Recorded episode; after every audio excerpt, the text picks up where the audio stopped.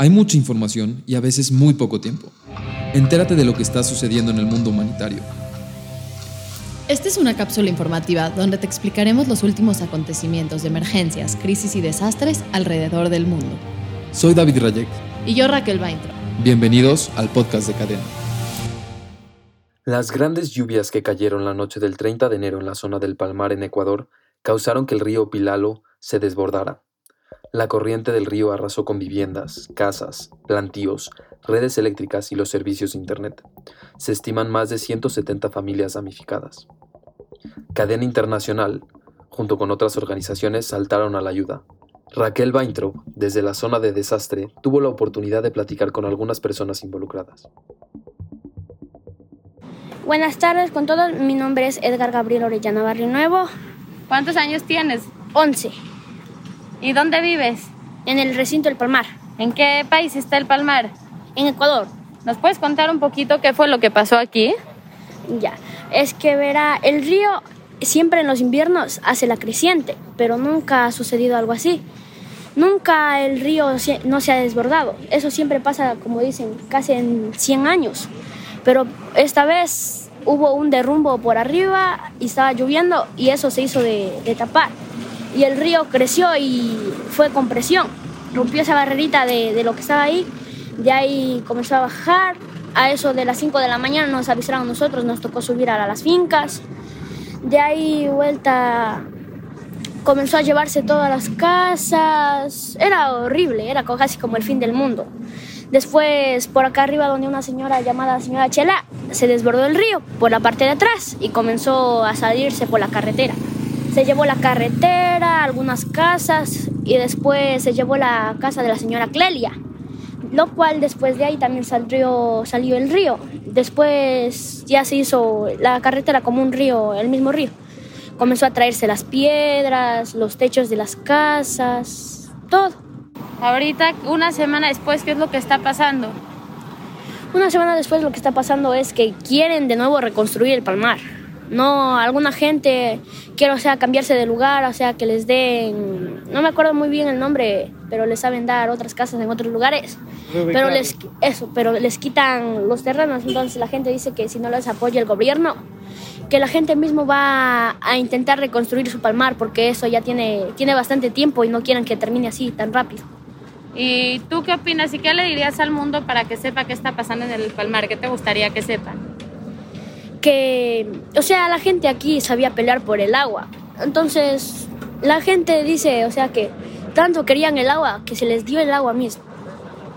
Siempre, o sea, siempre peleaban por el agua, era todo eso fatal. Hasta que el día de hoy les, les está dejando una lección que nunca hay que pelear por el agua. Porque esto es parte de la naturaleza y cada vez que sigan así, la madre naturaleza nos va a mandar un catástrofe cada vez que estemos así. Elementos del ejército de Ecuador participaron también en esta labor de ayuda. Cristian, ¿me podría contar un poco qué hace usted, a dónde pertenece, en qué país estamos y qué fue lo que pasó?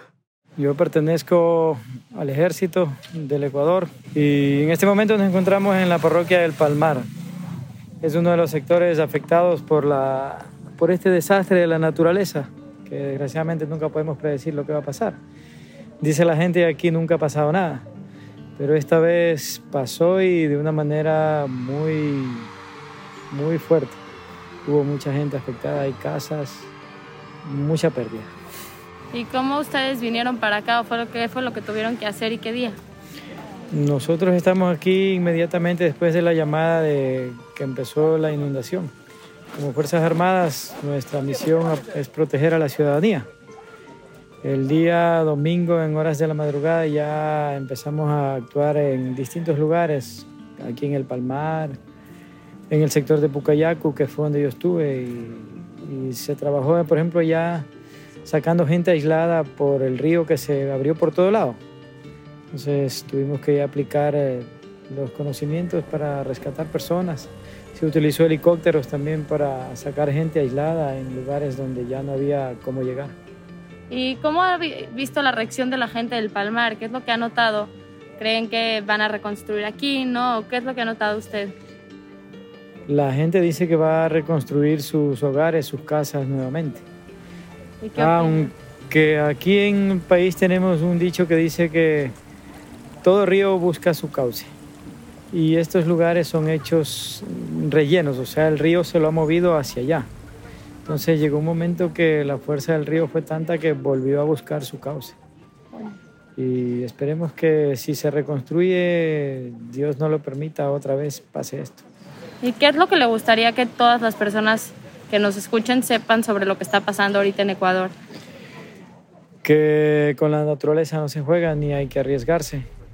Y una lección aquí es que la gente siempre está presta a ayudar ya sea nosotros o en cualquier lugar del mundo, nuestro país se caracteriza por eso, ayudarnos entre nosotros y cuando se puede al resto. En conjunto con otras organizaciones, Cadena Internacional pudo proveer a las personas damnificadas con recipientes para agua, kits de higiene, de limpieza, de alimentos, kits para dormir y vestimentas completas para los damnificados.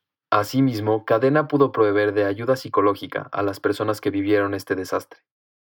Hola, hola, yo soy Gonzalo Vega, este, soy psicólogo, soy de Costa Rica y en este momento estoy aquí en Ecuador, estamos en la provincia de Cotapaxi, este, eh, atendiendo una emergencia de inundación.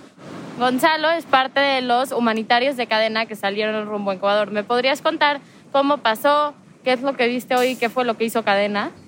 Este, lo que pasó fue muy rápido. Estábamos, fue un viaje que se organiza en cuestión de horas. El viernes me avisan, yo estaba tranquilo almorzando en mi casa en Heredia, Costa Rica, cuando me avisan de la posibilidad de hacer un, de hacer un, apoyo en la intervención, a lo cual por supuesto accedo de inmediato y empezamos a correr para poder estar aquí este, a, la hora, a la hora correcta.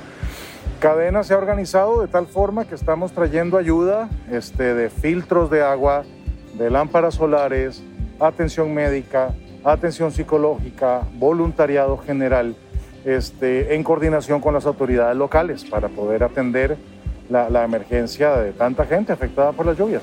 ¿Y cómo te has sentido? ¿Qué es lo que has visto? ¿Qué opinas de esta experiencia? ¿Qué te gustaría que todos sepan? ¿Qué es lo que me ha pasado estando aquí? Ver a la gente, sentir, sentir a la gente.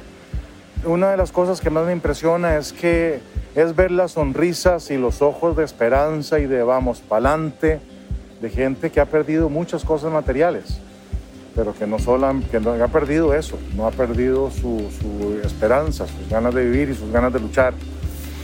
Eh, dignidad, ver, ver la dignidad de la gente que, y el respeto con el que tanto a nivel de, autoridades como a nivel de cadena se trata el tema de lo que alguien puede temporalmente necesitar. Eso no la hace ni más ni menos valiosa, sencillamente la hace un ser humano que está pasando por un mal bache y todos como hermanos nos ayudamos. Eh, ha, sido, ha sido inspirador y esta no es mi primera misión con cadena y es comparte con las otras ese, ese tono de, de esperanza, de dignidad, de solidaridad, y recibir a cambio la amabilidad, la sonrisa, la gratitud y esta, esta entereza, esta, esta eh, capacidad de seguir adelante. Muchas gracias. Ah, para servirte. El trabajo en equipo de múltiples organismos no gubernamentales o gubernamentales realmente hace la diferencia en cómo accionar en una crisis o un desastre, al igual que tomar en cuenta todas las personas involucradas. Cuando llegamos al Palmar nos dimos cuenta que era una comunidad sumamente destruida, que de todas las casas apenas pocas quedaban en pie y estaban muy dañadas. Se veían casas rotas, se veía que las personas no tenían nada. Esto no era lo que primero que te decían las personas cuando platicabas con ellas y era muy sorprendente. Pero fue muy impresionante platicar con Gabriel, porque generalmente no le preguntamos a los niños qué opinan de los desastres, cómo lo vivieron, y para mí platicar con él fue increíble, porque Gabriela estuvo conmigo muchísimo tiempo instalando filtros, aprendió, me ayudaba a explicarle a los demás. Pero Gabriel también entendía qué es lo que había pasado. Gabriel entendía que la naturaleza, la naturaleza es muy sabia y la naturaleza llega a donde estaba. Creo que la lección más grande que podemos tener del Palmar es saber dónde construir y cómo construir. No digo que esto sea fácil, porque en muchas ocasiones es lo único que tienen las personas y esto es lo más trágico. Las personas en ocasiones no se mueven de los lugares porque es su patrimonio, porque lo ha construido con muchísimos años y les cuesta mucho trabajo volver a hacerlo. En esta experiencia lo que me llevo es saber que entre todos se apoyan y que los niños son los que más aprenden de estas situaciones. Los niños tienen una visión, así que hay que preguntarles, hay que tomarlos en cuenta y seguro ellos nos ayudarán a ayudar a los demás. Ahora que estás más informado, ¿qué sigue? Solo tú lo puedes definir. Esto fue una cápsula más de Ecos Humanitarios. Si quieres encontrar más información, visita ecoshumanitarios.com y síguenos en Instagram como Ecos Humanitarios. Soy David Rayek. Y yo Raquel Bainto.